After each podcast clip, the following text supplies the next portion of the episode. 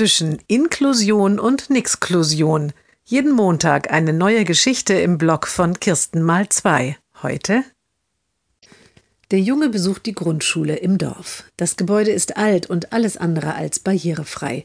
Aber mit gutem Willen und viel Improvisationstalent aller Beteiligten klappt es mit dem Jungen in seinem Rollstuhl gut.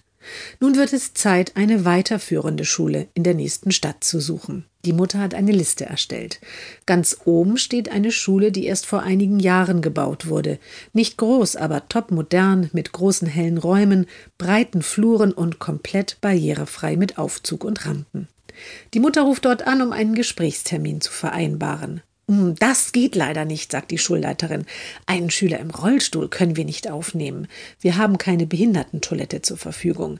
Den Raum mussten wir von Anfang an als Putzraum nutzen. Wir haben da einfach keine Alternative.